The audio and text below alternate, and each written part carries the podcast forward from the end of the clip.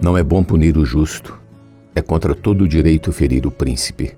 Provérbios 17, 26. Não fale mal do príncipe. Não é bom punir o justo, porém Cristo, sendo justo, foi punido inocentemente por nossa causa. Cristo morreu uma única vez pelos pecados, o justo pelos injustos, para conduzir-nos a Deus. Morto-se na carne, mas vivificado no espírito. 1 Pedro 3,18.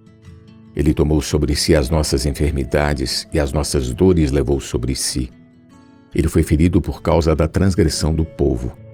Agradou a Deus moê-lo, fazendo-o enfermar. Quando der ele a sua alma como oferta pelo pecado, verá a sua prosperidade e prolongará os seus dias, e a vontade do Senhor prosperará nas suas mãos.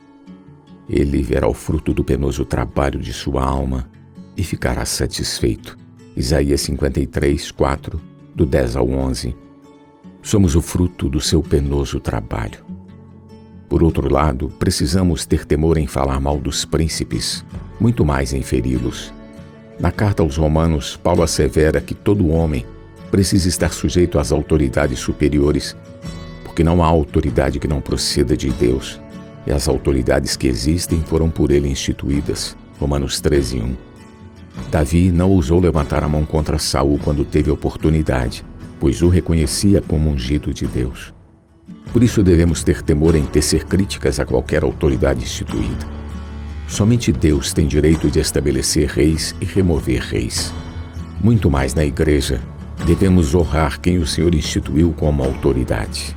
Nunca proferir qualquer juízo contra eles, mas devemos orar e interceder por eles para que vivamos vida tranquila e mansa, com toda piedade e respeito.